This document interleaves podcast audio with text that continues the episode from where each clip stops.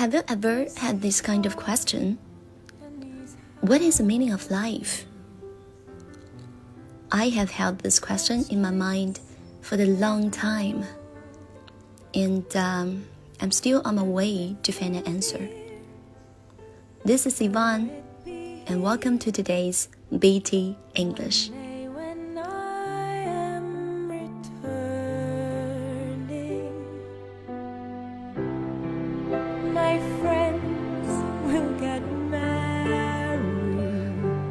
Meaning of life question happened to me six years ago, when the first time seems like I screwed everything in my life.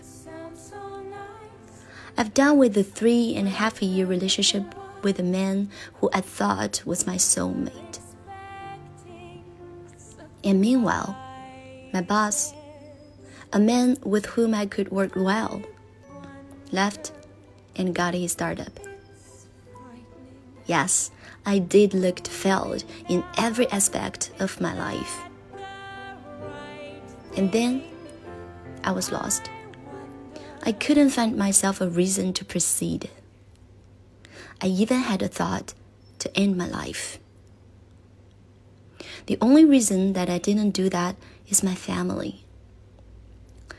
It seems like the meaning of life for me at that moment was having both a very great intimate relationship and a very great performance in my career.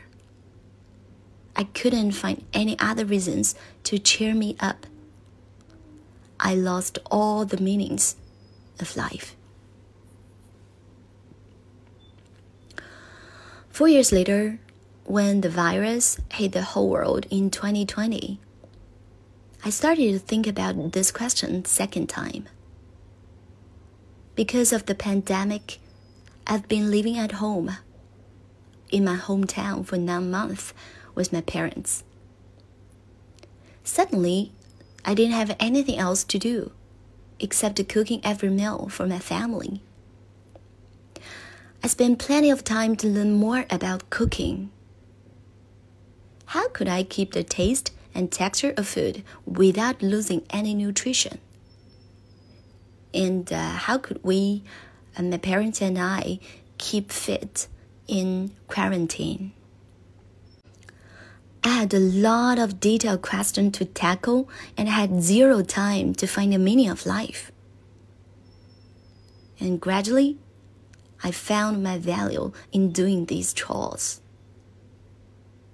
I enjoyed myself in cooking a meal, doing exercises at home with my parents, sharing my thoughts, my ideas with them.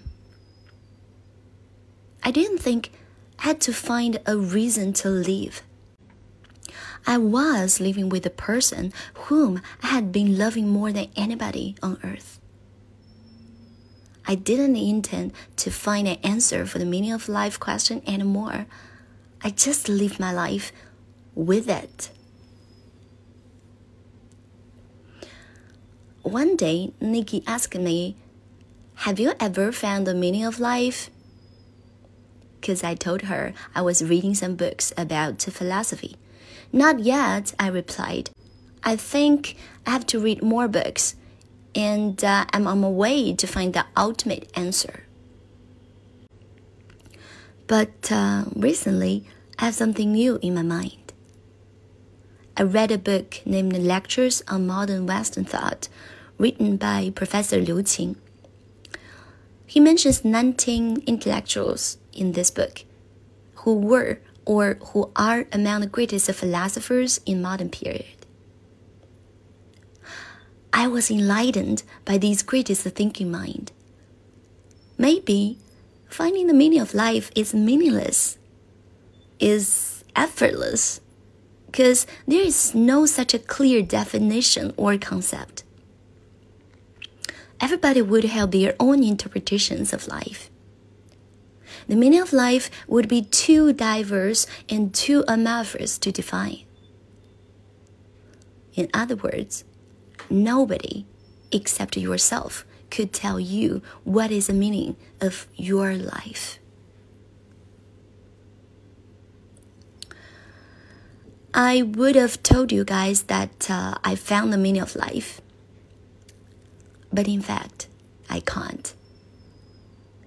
We human beings always want a shortcut in life. We want to get some authentic questions before examinations. We want to know how to make easy money. We'd better win a game without much practice.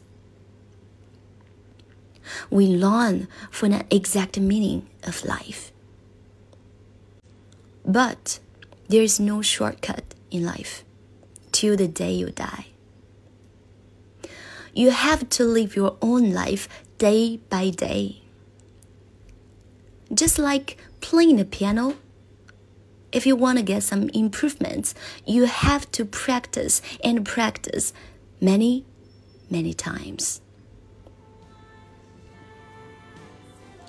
Okay, I think I'm gonna call it night.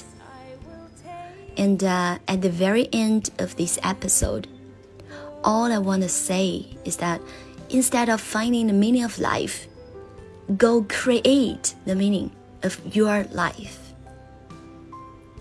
This is Yvonne. I hope to see you soon. My friends are my family.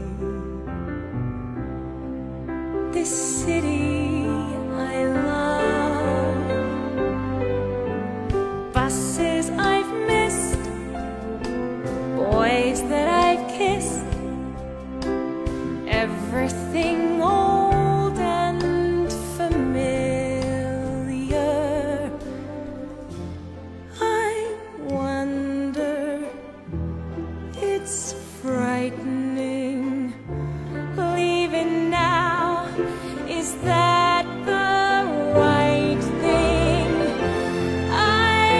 surrender.